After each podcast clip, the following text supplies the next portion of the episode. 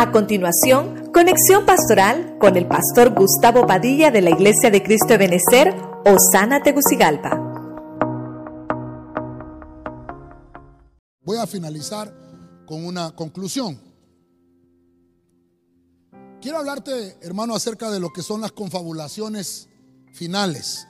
Hemos visto por lo menos siete aristas de estas confabulaciones en los tiempos finales. Una de las primeras eh, confabulaciones que puedo mostrarte es que hay una señal profética, que Dios le habló a un líder mundial, a Faraón. Pero en aquel entonces no había nadie, hermano, que pudiera interpretar lo que aquel rey había sido perturbado en su sueño.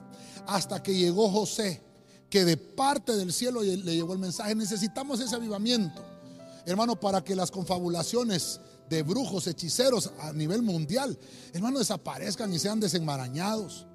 Vemos, hermano, que entonces hay sociedades secretas, una élite manipuladora, los titiriteros a nivel mundial. La Biblia los marca como una mala semilla.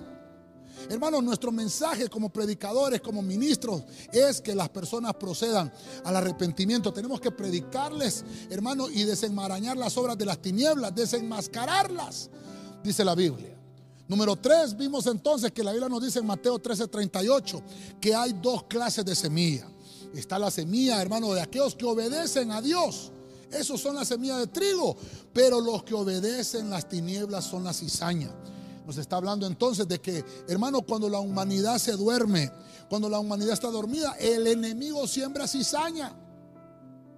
Pudimos ver, hermano, cómo, cómo hermano, se está, está fraguando un gran reinicio a niveles mundiales y hasta multas a aquellos que no acaten las estipulaciones. Se van a, reunir muy pronto, hermano, y a saber qué otras cosas están planificando. Tenemos que como iglesia mantenernos en oración.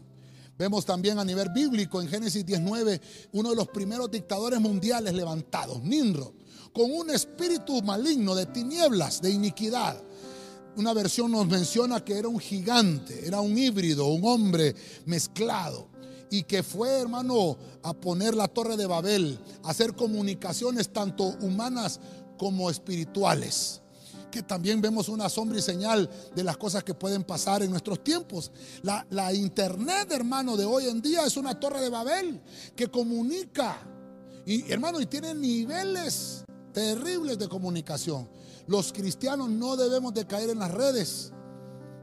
Debemos de aprovecharlas estas redes para predicar la palabra del Señor. Vemos entonces la, biotecnología también, la biotecnología sin fronteras. Está trastocando la genética animal. Hermano, ya ninguno casi de los productos que encontramos en los supermercados, ya no tenemos la certeza de, de que si son naturales porque están siendo trastocados las verduras, las frutas, las carnes de los animales y ahora vemos que hasta ahora la carne de los peces está siendo trastocada. Hermano, tenemos que honrar al Señor con nuestra vida y tratar de tener una vida saludable aún con los alimentos. Número 6, vemos cómo la revolución genética en este último tiempo ha, avanzado terriblemente. A Daniel le dijeron la ciencia va a aumentar en el tiempo final. Y entonces Daniel vio, hermano, cómo el hierro no se podía mezclar con el barro. Aquí podemos hablar de tecnología, el hierro como la tecnología y el barro como la humanidad. Pero también lo podemos pasar a niveles espirituales.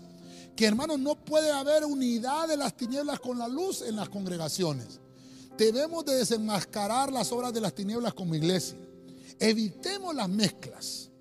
La revolución genética, hermano, está llevando al crecimiento de la, de la inteligencia artificial. Y esto solo nos habla, hermano, del avance del reino de las tinieblas también. Debemos de aprovechar la tecnología para bien, no para mal.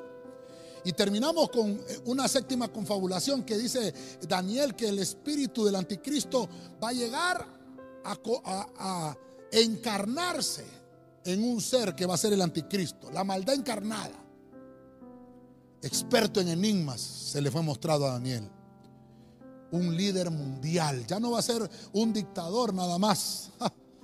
Va a ser un líder mundial donde va a salir como la solución a todos los problemas que afectan esta nación. Y no solamente Honduras, sino que todo el globo terráqueo, todo el mundo. Mire qué terrible. Un líder que va a salir, hermano, ve este, este foro, hermano, económico mundial, no vaya a tratar de aplicar a un líder mundial. Ellos están aplicando para un nuevo orden mundial y quieren un líder mundial. Quieren una sola religión mundial. Oremos, nos toca ponernos en la brecha a orar por aquellos que todavía no han conocido al Señor, para decirles, estos son los tiempos finales. Necesitamos buscar más al Señor. Te hablé de siete aristas por lo menos de la confabulación final.